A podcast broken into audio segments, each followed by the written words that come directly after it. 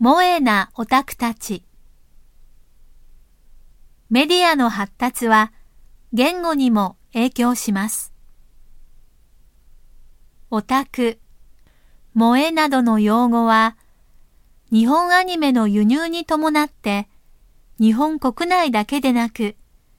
同じ漢字文化圏の人々にも使われるようになりました。燃えるとはもともとは芽生えるという意味ですが、相手に対して愛情が芽生えるという意味で派生して使われています。またこれは興奮に火がつくという意味で同じ発音の萌えにもかけています。また、この単語は幼くて可愛らしいものに対して使われることが多く、